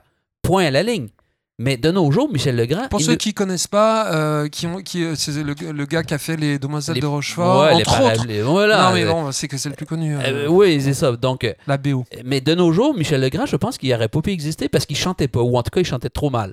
Donc, je me suis dit, face à ça, qu'est-ce qui reste après? Si moi, je veux être crédible, parce que j'ai vécu une expérience à un moment donné, j'écris, ah, le spectacle, est très bon, mais finalement, euh, j'ai toujours trouvé ça un peu difficile de que d'être un peu... euh, pour l'estime de soi, c'est extrêmement dur de, de- d'être considéré comme, comme personne, finalement, parce que tu portes pas le micro. Toi, donc, j'ai commencé par Mais intervenir te, un peu lors de mes spectacles à la voix. je te coupe, mais c'est l'estime de soi et peut-être la durabilité aussi. Ah bah oui, mais non, t'as mais raison. parce que, ouais, ouais, parce ouais. que, Ah parce oui. que si tu veux, le problème, en effet, je, je comprends. Maintenant, je comprends mieux, si tu veux, avec le temps. Parce que le problème, c'est que si tu n'es pas repéré, si tu n'es pas reconnu dans le pas dans la rue, mais Ouais. dans le sens reconnaissance du terme. Eh ben, Eh t'es- ben, t'es pas, ouais. visible Voilà. et du coup, tu n'as pas le, le prochain euh, contrat entre guillemets ou tu ne peux pas enchaîner sur le prochain spectacle Ouais. parce que t'as pas été identifié suffisamment par le métier. Exact. Donc c'est vraiment un sujet de durabilité ce que tu décris là. Exactement, et de pérennité. Et on est dans une époque que même, par exemple, un film, c'est quand même le fruit d'une collaboration. Et oui, un film. Et donc, dans le meilleur des cas, on va connaître le réalisateur, mais de moins en moins, on va, on va connaître le réalisateur au profit de la vedette phare. Donc, c'est et donc, et en musique, c'est beaucoup comme Mm, ça. mm. Et à la télévision, c'est pareil. Je veux dire, t'es comme artiste, même si t'es fort, même si t'es devant, même si t'es connu, t'es pas le fruit de ton juste, de ton de ta propre action. Tu es aussi le fruit symbolique, et c'est plus facile de résumer une personne le projet de toute une personne. De toute façon, on est déjà un, agrégat d'atomes, on n'est déjà pas un. Et ensuite, imaginez, un artiste n'est jamais devant seul s'il n'y avait pas eu l'arrangeur derrière qui l'a aidé, le, le- producteur qui l'a aidé à se faire connaître, le poste de télé qui le diffuse, euh, je sais pas moi, je veux dire, euh, euh, des parents qui ont pu euh, lui faire suivre des cours de chant. Voilà, on est la somme de tout qui nous dépasse, donc arrêtons de nous regarder le nombril. Donc, face à ça, quand même, je dois constater que c'est vrai que si on n'est pas identifié à quelque chose, on n'est pas durable dans le monde d'aujourd'hui. Et ça, c'est nouveau, ça, dans le monde d'aujourd'hui. Il faut quand même bien en prendre conscience. Donc, face à ça, je me suis dit, qu'est-ce qui me reste? Prendre le micro, euh, soit à la radio ou sur scène. Et après ça, je me dis, ben, pourquoi pas aller un petit peu plus loin et puis faire mes poésies que j'ai écrites puis les dire moi-même. Même si je me considère très, très. J'ai encore beaucoup à apprendre là-dessus, même si je le fais depuis quelques années maintenant. Comment travailler le- le- la façon de dire des mots de façon poétique dans la langue française? Parce que le rythme de la langue française versus les musiques populaires, en fait, qui sont quand même très binaires et très anglo-saxonnes, en fait, c'est pas naturel. Euh, Parce que la langue française, elle est souvent ternaire et la musique, elle est quand même binaire. Et donc, comment je peux arrimer en disant des mots une certaine façon rythmique qui n'est pas celle du rap non plus, qui quand même vient quand même beaucoup des États-Unis et j'ai beaucoup de respect pour le monde du rap en France et les pionniers et tout ça. C'est pas l'idée, mais c'est encore autre chose que je veux développer en fait. C'est pas la façon de faire du rap à la française qui est quand même pour moi très américaine malgré tout, malgré les spécificités. Donc c'est comment à partir de la langue française, de son rythme naturel, je peux rentrer ça de façon poétique et de façon euh, du rendu dans une musique qui, moi, me semble être plutôt euh, bon, euh, universelle. Bon, des fois, l'influence, elle est anglo-saxonne, mais des fois, elle est, elle est bulgare. Des fois, elle est, elle est, ouais, elle est la chanson plus traditionnelle. Voilà, mes sources d'influence musicale sont multiples. Donc, je suis rendu là dans la démarche et travailler ça. Et ça va aussi avec une espèce de d'amour sain de soi. Tu sais, peut-être toi, ça s'est fait naturel comme chanteur. Un amour sain de soi, ça a été de chanter. Mais moi, j'ai tellement haï ma voix pendant longtemps qu'il a fallu que j'apprenne à me défaire de la haine que j'avais de ma propre voix. Voilà, j'ai toujours plutôt aimé mes compositions en toute humilité. Ça, c'est né, j'étais adolescent. Mais aimer sa voix, c'est pas tout le monde. En fait, ma voix VOIE, elle passe aussi par l'expression et aimer un peu mieux ma voix VOIX. Et là, je prends ma voix naturelle de Québécois parce qu'on est en discussion, tu me connais, on est amis. Voilà. Mais la voix radio que je prends, c'est une voix que j'ai aussi créée comme un, un chanteur d'opéra qui crée à la fois quelque chose qui lui ressemble, mais qui crée par une technique une voix euh, différente de la voix, voilà, comme ça qu'on pourrait avoir à chanter naturellement. Donc, la voix que, je, que j'ai développée de narrateur ou, de, ou d'homme de radio, c'est ma voix qui me correspond dans ma nouvelle vie de France, de, de, de Québécois vivant en France Mhm. et où j'aimerais être. Moi, j'ai enregistré des, des milliers de voix, soit narrées, jouées ou chantées, et il y a des voix que j'aime, donc j'essaie d'être pleinement moi-même, de trouver ma voix VOIE par le- l'expression de ma voix Ouais. VOX. Et c'est pour ça que c'est un peu confrontant pour mes amis québécois qui disent Mais pourquoi tu changes ta voix? Mais c'est parce que je suis rendu là maintenant. Je suis rendu avec cette Oui, voix-là qui, est- qui est euh, différente. Oui, parce que tu, tu, tu es dans une voix un peu plus murmurée à l'oreille, un petit oui, peu, un peu plus soufflée. Je veux être une voix Et- complice. Ouais, complice. Ah bah oui, Ouais, c'est ça l'idée. Bah, c'est Ouais. bien. Ça, Oui. c'est- je pense que c'est le bon mot. Et en fait, c'est, c'est donc ce que j'entends, c'est que t'es, euh, la chanson à la base par amour de la voix, Oui. du- donc du son, de la musique, là. Donc de la musique et de la voix et plus largement du son parce Oui. que tu, par- tu utilises beaucoup ce mot son qui Oui. moi qui moi me parle énormément Oui. et, euh, et donc en effet tu chemines ta voix ton cheminement Ouais. ta voix c'est de trouver ta voix aussi, au sens propre du terme. Vraiment, et je, Et je vois en effet que- Ouais. que- qu'il y a tout un, un- un cheminement vers ça. Et ce qui est, ce qui est, ce qui est, ce qui est chouette aussi, parce que ça veut dire que tu restes pas ancré. Ça, c'est vraiment ta caractéristique sur les bases que tu maîtrises ou que tu connais. Ouais, ouais. Et moi, j'adore ça en tant qu'artiste. Je trouve que c'est l'ADN d'un artiste, c'est d'aller dans les territoires qui qui connaît pas, tu vois. J'essaie de, de, de jamais arrêter d'être en marche. Et c'est plus facile du fait que je suis pas une star Ouais, avec sûr. une attente démesurée du public de recréer le hit que j'ai pu écrire il y a 15 ans. et ça, j'ai une liberté que peu d'artistes ont ça et que toi aussi, Théo, t'as là-dessus. Et ça, c'est une vraie chance d'être, comme tu dis, un chanteur durable. parce que si t'as le goût, toi, de mettre dans, tes nouvelles compositions une influence, t'as le goût de mettre du cymbalum dans ta musique, ou parce que t'as une passion soudainement pour la musique de la, de la Corée, eh bien, il n'y a rien qui t'empêche de mettre cette nouvelle influence-là dans ta vie. Et c'est très bien. Et j'ai bien réfléchi à ça, et j'ai même écrit un, un petit article du blog, vous pouvez aller voir sur Théophile Hardy, le blog. Euh, pourquoi? Pourquoi? D'abord parce qu'on s'exprime dans des réseaux qui sont diversifiés. Oui. C'est-à-dire que nous avons un nombre d'interlocuteurs, de programmateurs, de types de public qui Oui. est varié. Oui. Donc ça veut dire qu'ils sont euh, prêts à écouter. Peut-être qu'il y en a à qui ça plaira pas et d'autres à qui ça plaira. Bien parce sûr. que nous sommes face à une diversité des Mm. publics. Ouais. Nous sommes face aussi à une diversité des, des programmateurs. Complètement. Nous sommes face à une diversité des programmateurs. Donc, si tu veux, il y a, nous sommes face à une pression commerciale beaucoup moins forte Oui. et nous sommes face à une pro, donc qui nous permet aussi de la liberté Oui. de prendre des risques, Oui. hein, parce qu'on n'engendre pas des, des, des sommes folles.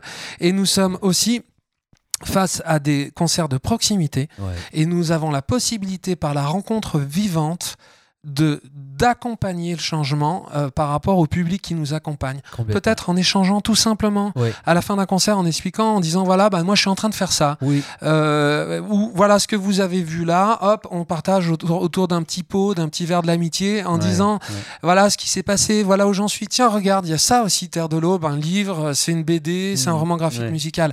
Alors que quelqu'un qui est euh, dans le tuyau mainstream, si tu veux, euh, il est, les gens lui accordent peu de temps finalement à l'écoute. Ah, Si ouais. c'est pas hashtag tout de suite, Mm, mm. le nouvel album, il passe à la trappe. Oui. Tu vois, et donc, ça, ça, je, tiens profondément à ce que tu dis. C'est c'est très, très important, cette liberté que nous offre ce positionnement Bah, de, de oui. musique, artiste, chanteur durable. Oui, je pense qu'on peut peut-être plus facilement de nos jours, en tout cas, être, oui, donner le meilleur de ce qu'on a compris de la vie, puis de notre personnalité, de notre spécificité que, qu'on donne comme artiste. Et, et c'est plus intéressant de toute façon. euh.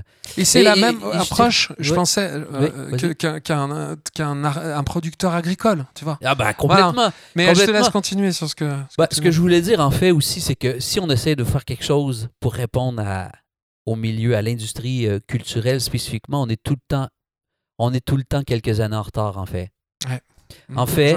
Vaut mieux, vaut mieux, je- moi je dirais ça. vaut- bien sûr, on, on tient compte de notre époque, bien sûr, mais vaut mieux être totalement spécifique à soi, essayer d'être complètement original, parce que de toute façon, ça, ça risque plus de devenir le standard d'une époque éventuellement que d'essayer de faire ce qui ce qu'on a compris de ce qui était la réalité industrielle du moment.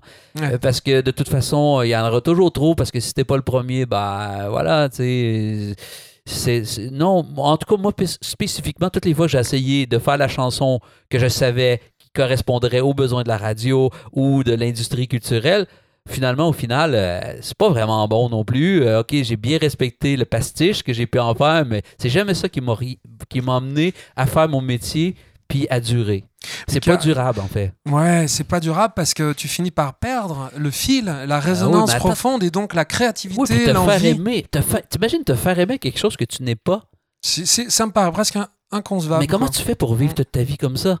Je veux dire, tu, tu développes un cancer, tu, euh, tu, tu- tu- je veux dire, tu développes, t'as besoin de, de, de drogue, je sais pas, je veux dire, t'as as besoin de C'est sexe, souvent le cas. hein. t'as besoin de sexe ex- extrême, t'as besoin de constamment de la gloriole, Tu besoin... sais que quand Non, tu mais- regardes les quand tu regardes les biopics, bah euh, ouais. on, on voit en effet Ah bah, très clairement ce système. Tu prends le, le chanteur de Nirvana, Kurt Cobain. Ben oui. Pour ne pas, il y en a mille exemples. Ils sont oui. tous comme ça les exemples. Oui. Mais c'est vrai que tu vois très bien qu'il part dans quelque chose qui résonne. Ouais. La, la mécanique lui demande, la machine lui Eh oui. de reproduire à l'infini. Oui. Et il se retrouve finalement enfermé. Oui. Et finalement, c'est la seule issue qui, qui, qui, qui paraît la- la- pour lui être une issue Ouais. bah, c'est- c'est c'est la mort. Ouais. C'est c'est terrible. Bon, là, on plombe un peu, mais. euh, Ouais, ouais, non, non, non, non, mais, t'as raison. mais hein. je, je pense que c'est. Il faut se méfier de ça. C'est une forme d'impasse. Voilà, c'est ce Oui, que je veux dire. tout à fait. C'est pas C'est pas durable. systématique. C'est pas durable. C'est pas systématique. Mais parce qu'il y en a sait. qui trouvent leur voie quand Oui. même dans, Oui, dans cette sûr. machine. Ils sont très habiles.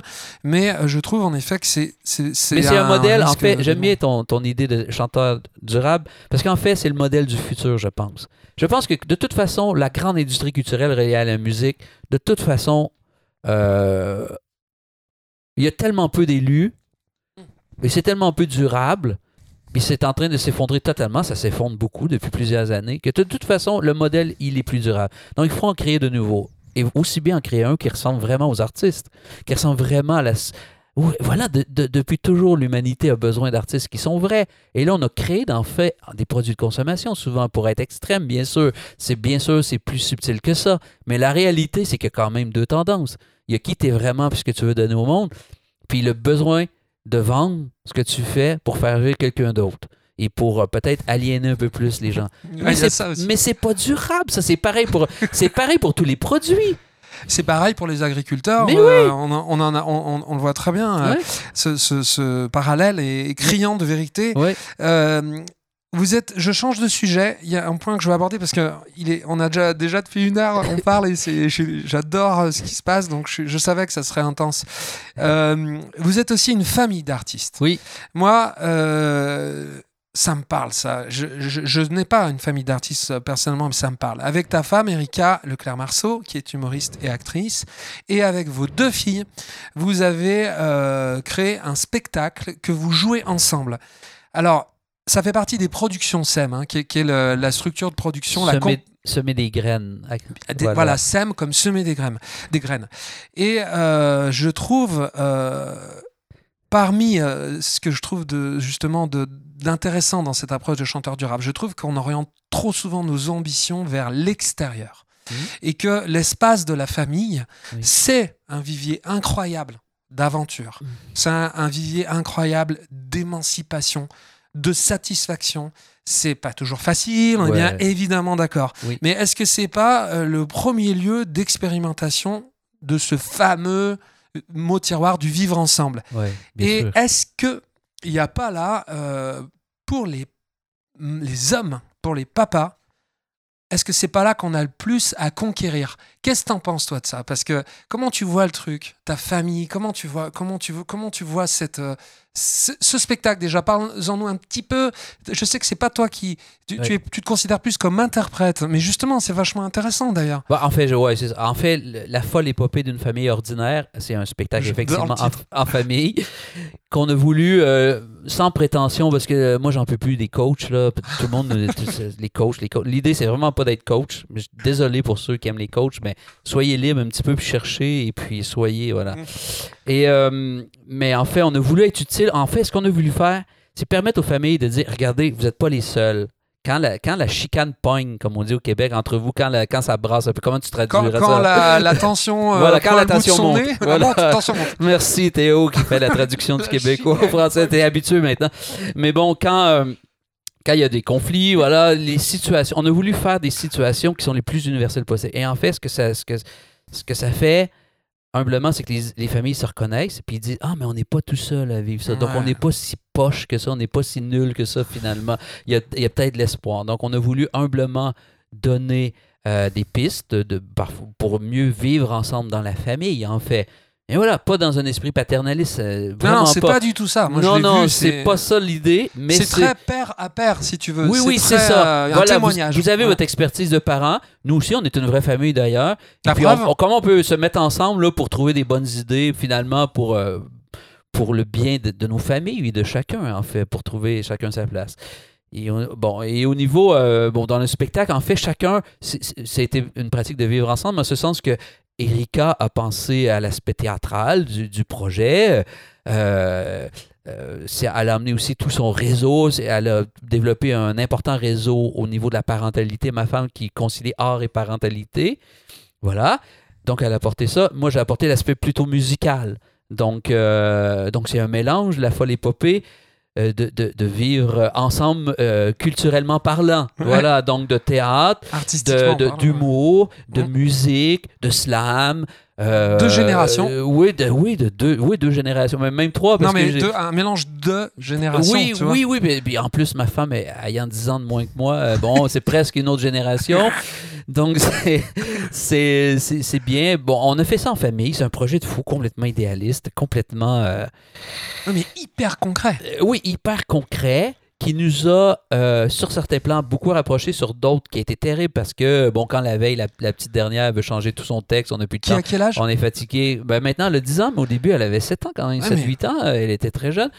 C'est compliqué quand l'ado, maintenant devenue ado, euh, elle, elle, elle veut faire un numéro de K-pop à la danse dans le spectacle, mais elle nous dit ça euh, trois heures avant, avant le spectacle. C'est un petit peu difficile à gérer, tu vois? Donc, Ça fait- porte bien son nom. en fait. oui, oui, mais c'est.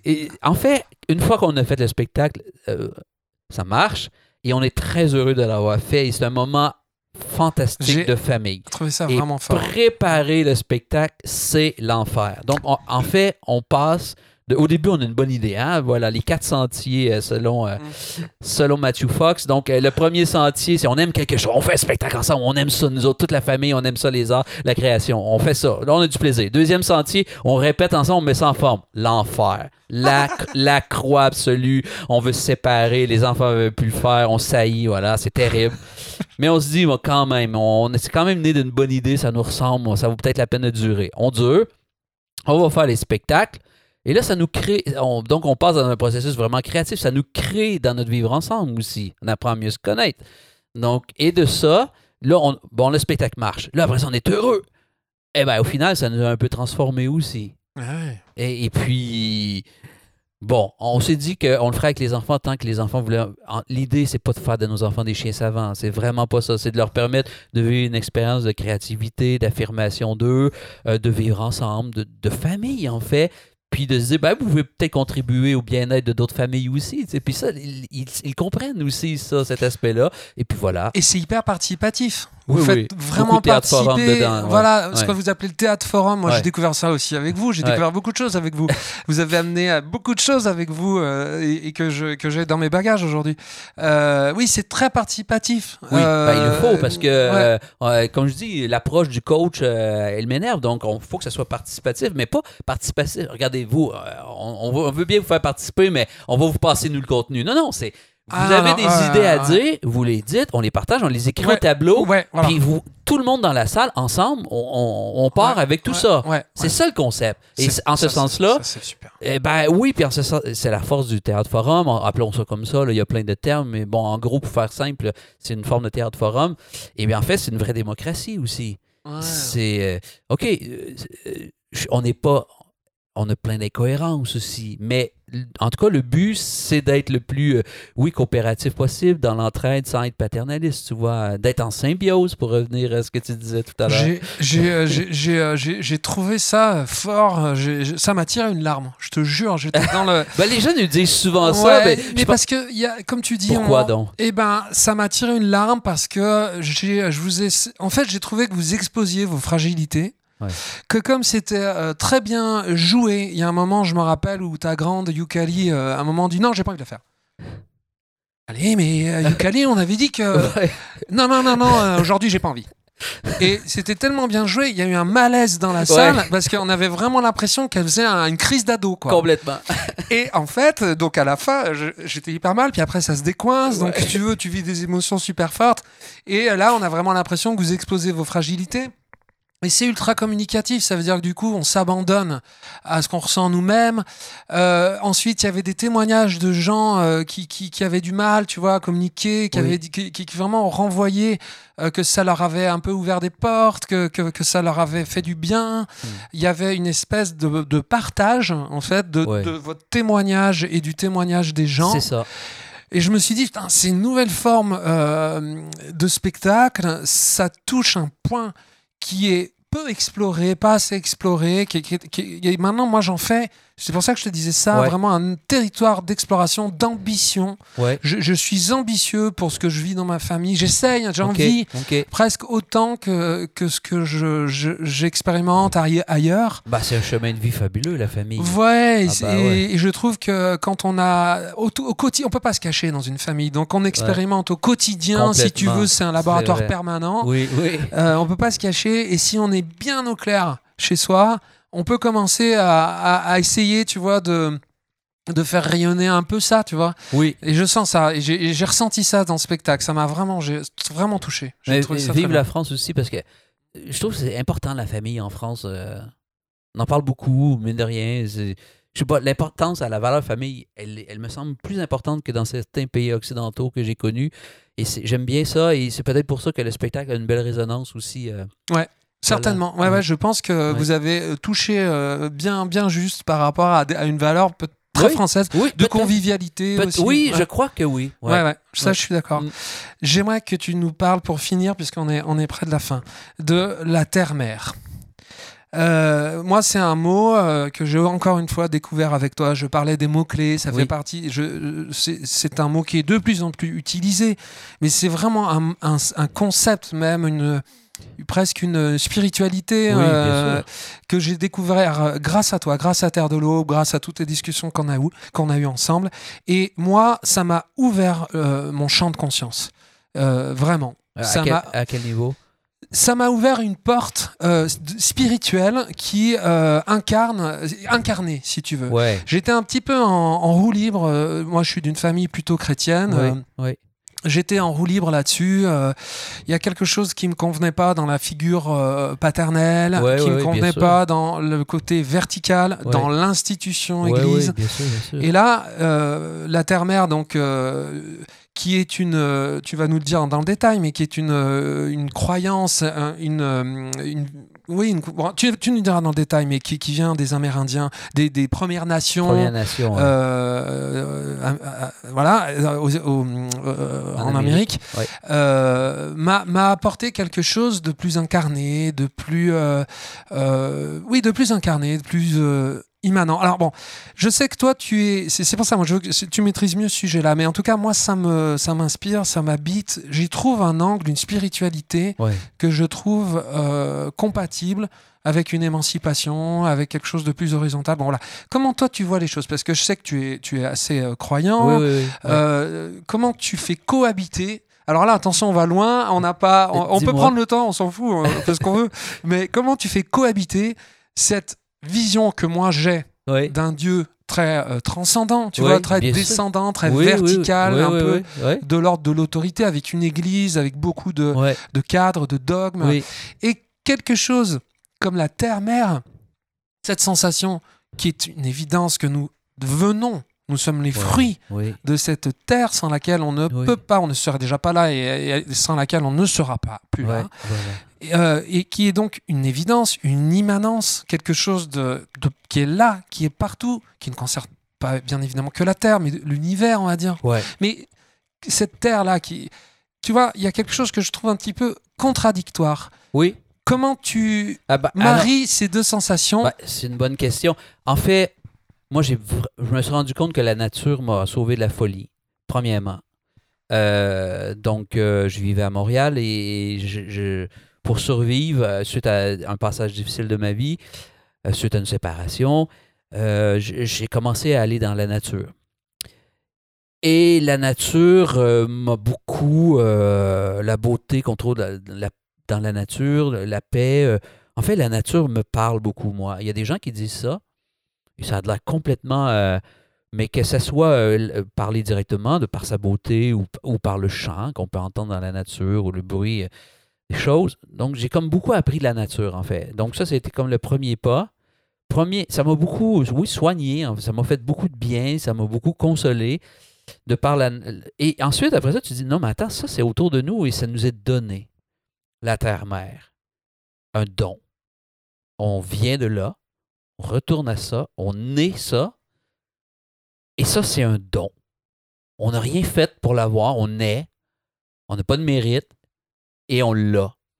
Et après ça, je, me suis dit, mais attends, mais Et c'est là que, que bah, Dieu, ou appelons-le comme on voudra, rentre en ligne de compte par rapport au concept de terre-mère, c'est que, OK, je crois à l'évolution, je crois à, voilà, je, crois à tout ce que la science nous a enseigné.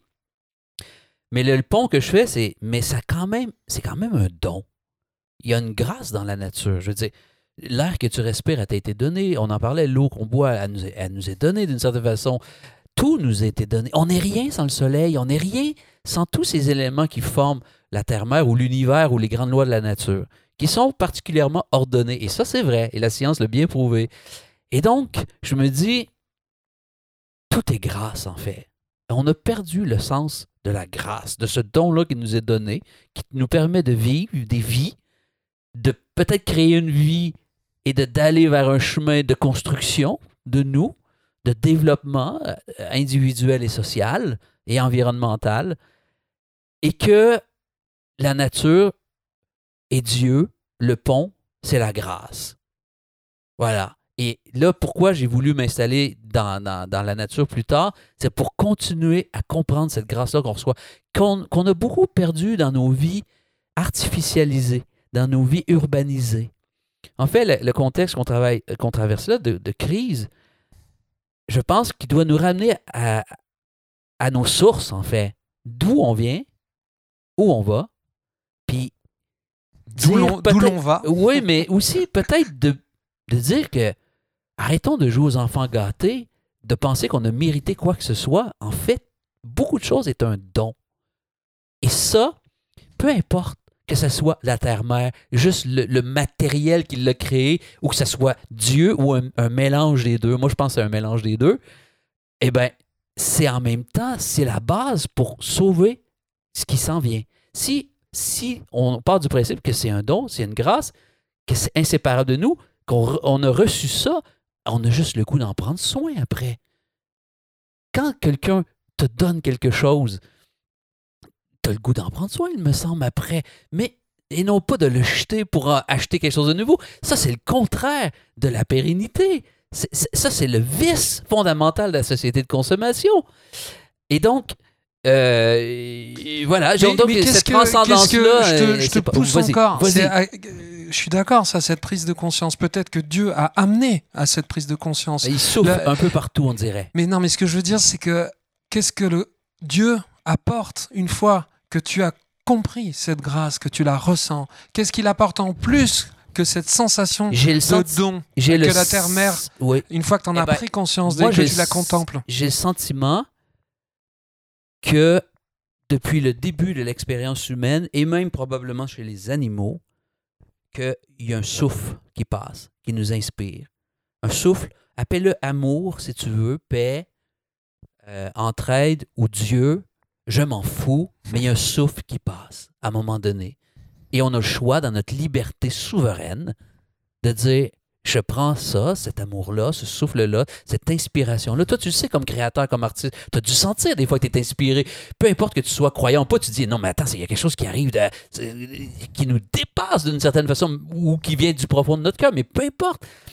Eh bien, il y a des souffles qui nous passent comme ça, qui nous nourrissent. Donc, comment capter à la fois cette air, ce soleil, cette eau-là et ce souffle-là est un peu dur à décrire, qui est le fruit de quelque chose qui vient de, du, de- du- du plus profond de, l'hu- de- de l'histoire depuis toujours. Moi, j'ai le sentiment qu'en fait, l'univers est autonome, la vie est autonome, les lois de l'existence sont autono- autonomes. Sinon, comment expliquer qu'une mère de famille meurt? Si Dieu existe, il peut pas permettre. Si Dieu ne n'offre pas la liberté absolue, puis n'intervient pas au niveau de la nature, à moins qu'on lui demande, entre guillemets, il peut pas accepter qu'une mère de famille meure dans un accident d'auto. C'est incompréhensible. Par contre, si on a vraiment la liberté, OK, regardez, dans la grâce, là, les lois de la nature sont là, vous êtes libre là-dedans, mais moi, comme souffle, ça se peut que je passe de temps en temps pour dire aime ton prochain, ou donc mets-toi en commun, ou donc la lumière va t'emmener sur un chemin. Et c'est là qu'il y a une vraie force, la transcendance, je pense, qu'elle vienne d'une croyance, des sagesses. Je me fous de où, où ça vient, Oui, en fait. c'est pas Moi, le sujet. du monde. c'est Ouais, pas le ça. sujet. Mais en fait, ça passe à un moment donné. Cons- euh, Il y en a qui appellent ça conscience. Je- Peu importe que ça traverse nos, nos hormones, notre intelligence, une partie de notre cerveau ou l'âme, je m'en fous, mais ça nous traverse. On ne sait pas précisément d'où ça vient. Je suis pas d'accord avec l'explication purement scientifique d'ailleurs. Hein? On, en parlait plus tôt. Quand il y a que de la science sur tout, on fait des politiques comme on, comme on a présentement. Et il faut mettre aussi des sciences humaines, il faut mettre un peu de spiritualité, un peu d'environnement, de- un peu d'émotion, un peu de, ouais, de diversité d'approche. Et donc, euh, voilà, ça je crois. ça. Je crois au souffle. Et quand Stéphane Essel, il parle de je crois à la poésie du monde, on parle de la même chose. Moi, dans mon souffle, je vais y mettre, bien sûr, une dimension qui peut venir du christianisme, euh, parce que, voilà, je suis né dans ça. ça m'a, moi, ça m'a aidé à, à- à- à perdre mes peurs. Moi, je suis un peureux fini, tu vois. je suis un peureux absolument fini. J'ai peur dans la vie. Et ce que, la, ce que ma croyance m'a permis, c'est de sortir de ma peur et de changer de continent, par exemple. Et ça, c'est une folie. Je pense que la foi, le mot foi qui veut dire confiance, c'est ça. Ça- C'est un souffle qui passe, que tu as le choix de prendre ou pas, puis de, de, de- te jeter à l'eau. Et ça, c'est une vraie force. faut pas oublier que c'est une vraie force. Je suis pas en train de dire à tout le monde, soyez croyants, faites-en votre affaire, vous êtes libre, il y a plein de chemins. Il y a plein de chemins. La montagne, elle a plein de chemins. Mais pour moi, je pense qu'il y a des souffles qui passent et on doit au moins s'y intéresser. Au moins s'y intéresser. Oui, ce que tu voilà, ce que moi j'entends, c'est qu'en tout cas toi, c'est ton vocabulaire. On parlait des mots du début. oui, bien Il y a quelque chose qui, qui que tu, tu, tu as des, des ressentis et que le Oui. ce que ce que ce que la nature la nature te parle Oui, et tu as des mots qui sont liés à tes euh, à ton- à tes voilà à ta culture à ta Ouais. pratique qui, qui viennent euh, permettre de d'appréhender, de, de, de, de, de vivre, de ressentir, de d'exprimer euh, ces ressentis en fait. C'est des mots clés, des vo- le vocabulaire certainement. Tu sais, euh, je, je, je- j'ai- voilà, j'essaye moi de, de, de comprendre parce que j'ai un cheminement, tu vois. Ah euh, ben, on a tous des cheminements. euh, hein. qui- qui- comme tout le monde, mais voilà, j'essaye de, voir en effet là, dans tout ça, euh, on- parce que on, a par- on parle de sens en fait. C'est- On, on voit bien que euh, on voit bien que ce qui est compliqué, c'est euh, d'aller chercher ce sens. Et Mm. Redis-moi quand même la terre-mère, les Amérindiens, les, les, que- les Premières Nations d'Amérique. Les, C'était quoi pour eux ça? C'était quoi exactement? Quelques mots. je- les- Premières Nations d'Amérique euh, regardent les éléments de la Terre et en fait lui donnent une dimension souvent euh, divine. Et ce faisant, ils considèrent que c'est une grâce, comme on disait, et ce faisant, ils vivent, ils vivent, ils, ils- ils vivent beaucoup plus dans, dans la, dans le, dans, dans- dans l'amour de ça, puisque c'est une divinité. Et aussi, le principe de terre très important, c'est l'interdépendance. Mm. Donc, ça veut dire que tu es, un être humain, mais tu es aussi avec la montagne, avec l'arbre, avec les éléments. Et cette interdépendance-là, tu fais partie d'un grand cycle, d'un grand tout où l'humanité n'est pas au-dessus des autres, ou en tout cas, s'il y a une responsabilité d'intendance, n'est pas une responsabilité de, dominer, mais s'inscrit dans un principe du tout. Et puisque nous venons tous, euh, que la nature, le renard, euh, l'être humain ou la roche, on vient tous de la terre-mère. Et ça, c'est pérenne. Et ça, dans le. Bon, moi, je j'ai été président de groupe écolo. euh, J'intègre beaucoup la dimension environnementale dans ma, dans, ma façon de nommer les choses, dans ma pratique artistique. Et c'est sûr que les Amérindiens là-dessus ont beaucoup à nous enseigner de longue date. Dans la spiri- spiritualité amérindienne, et je dis pas ça pour être ésotérique, je suis pas ésotérique, il y a un réel euh, désir de l'interdépendance qu'on retrouve dans le bouddhisme aussi, qui, ça, pour moi, il est pérenne. Nous sommes interdépendants. Les êtres humains sont interdépendants, mais toi puis moi, on est en train de parler parce qu'il y a l'air qui nous nourrit depuis tout à l'heure, puis parce que notre eau, on n'est pas assez, assez, asséché d'eau. Donc, puis on est la somme, même que l'humain comme tel, on dit un, l'individu, mais l'individu, c'est la somme des bactéries, des virus, des atomes qui nous constituent. On est déjà un tout. Et je Dans trouve le qu'on- je trouve qu'on en prend de plus en plus conscience, un peu à nos dépens euh, Eh en ben. ce moment. Mais bien, Donc voilà. un peu d'humilité peut-être pour, Ouais. euh, pour tout ça, d'où on vient. Et, euh, Écoute, j'en attendais pas moins. Je, suis- je suis comblé euh, de, de cet échange. Euh, C'est ultra stimulant, toujours aussi stimulant euh, et encore plus stimulant de discuter avec toi. Donc euh, voilà, j'attendais un petit peu, tu vois, d'être prêt parce que euh, je savais que la pratique de cet exercice qui est nouveau pour moi, bah voilà, j'avais besoin d'un peu plus de maîtrise pour être en pleine possession de mes moyens pour venir te voir. Non, mais c'est impeccable, Théo. C'est super bon, les podcasts, tout ça. Moi, je, je, franchement, c'est c'est très bon, c'est pertinent, c'est utile. puis vivre le son. Toi, moi, Théo, tu, je, pourquoi je, je, je crois à ce que tu fais, notamment, c'est parce que toi, tu es arrivé par le monde du son, le podcast. Le podcast, c'est quoi? C'est le sens, c'est le son au détriment de la société spectacle et de l'image. Parce que là, on ment pas dans ce qu'on dit. On parle, on est dans l'imaginaire. Les gens qui vont nous entendre sont obligés de nous imaginer perdus dans le pilat, en train de se parler en se regardant dans les yeux, à vivre de quoi? Donc, c'est déjà mieux pour la tête, on rêve un peu plus. Et en plus, ça va vers le contenu. Là, ils sont pas en train de me regarder la face, heureusement, parce que j'aurais refusé. J'aime pas ça, moi, me voir. Tu vois, Oh, j'ai réussi à aimer ma voix avec les années, mais ma face, pas encore, tu vois. Mais par contre, le son, ça, ça va. Et ça, c'est une vraie lutte. Lutter par le son, la musique, pour le sens, c'est plus facile par le son que par l'image, qui est quand même beaucoup dans l'apparence, donc dans l'enveloppe. Il y a trop d'images dans le monde d'aujourd'hui. Il n'y a pas assez de sens et de son, ou en tout cas de d'autres sens qui nous amènent à, aux vraies choses. Retrouvons le vrai du vrai du vrai. Le vrai Théo, il passe quand tu chantes, quand tu écris, quand par le son. Pas, pas, pas comment la chemise que tu portes. Je m'en fous de la chemise que tu portes. tu sais. Elle est bien belle en passant. T'as une très belle chemise. J'ai fait un effort. Voilà, mais tu vois. Ouais, et le temps long. Le temps long, tu vois, ça va être un des podcasts les plus longs. Euh, je je m'en doutais. Euh, et le temps. long- Non, non, au contraire, le temps long. C'est-à-dire prendre le temps euh, de sortir de cette frénésie. Je sais que tu en parles souvent. Je finis par parler de. Je, je, je- aller sur Martin Ferron, microphone francophone. Oui. On n'en a pas parlé. Je pense que c'est pour moi plus intéressant d'aller écouter Oui. euh, Martin Ferron, microphone francophone. Je mettrai aussi le lien euh, en description. Ça Je- résume un peu tout ce que j'ai. en fait, c'est tout ce qu'on a dit. Oui, Voilà, c'est ça, C'est tout ce qu'on a dit. La Tout différence, ouais. c'est qu'il y a une forme qui est qui est vraiment bossée, qui est vraiment travaillée, avec euh, euh, des, des- une illustration sonore, avec euh, des chansons du monde entier, de la narration en musique. Des musiques originales, des narrations en musique. C'est hyper chiadé, c'est hyper renseigné. Il y a des interviews de, dans la francophonie Oui. entière. Oui, oui.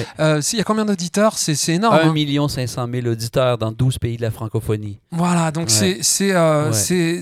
Puis sans compter le podcast. Parce, sans compte voilà, parce est qu'on peut difficile à, ouais, maîtriser. Non, oui, mais à c'est ça, parce que j'ai les chiffres sur, euh, sur certaines pages, mais il y a des pages où j'arrive pas à avoir les chiffres, donc je sais C'est pas. ouais. Voilà, Ouais, mais bon, euh, mais c'est chouette le podcast. Comme ça dure 15 minutes, ou si on peut. En fait, l'idée de microphone en un mot, c'est de donner du ouf, de l'espoir à travers l'émotion, à travers le son, à travers la musique, à travers le sens. Et l'idée, c'est de, c'est sortir de ce qui nous décourage pour quelque chose qui nous encourage. Et aussi de faire de la, de la radio ou du podcast, mais qui touche par l'émotion et par le sens. C'est vraiment ça l'idée. Carrément, carrément, et euh, ça fait un bien fou.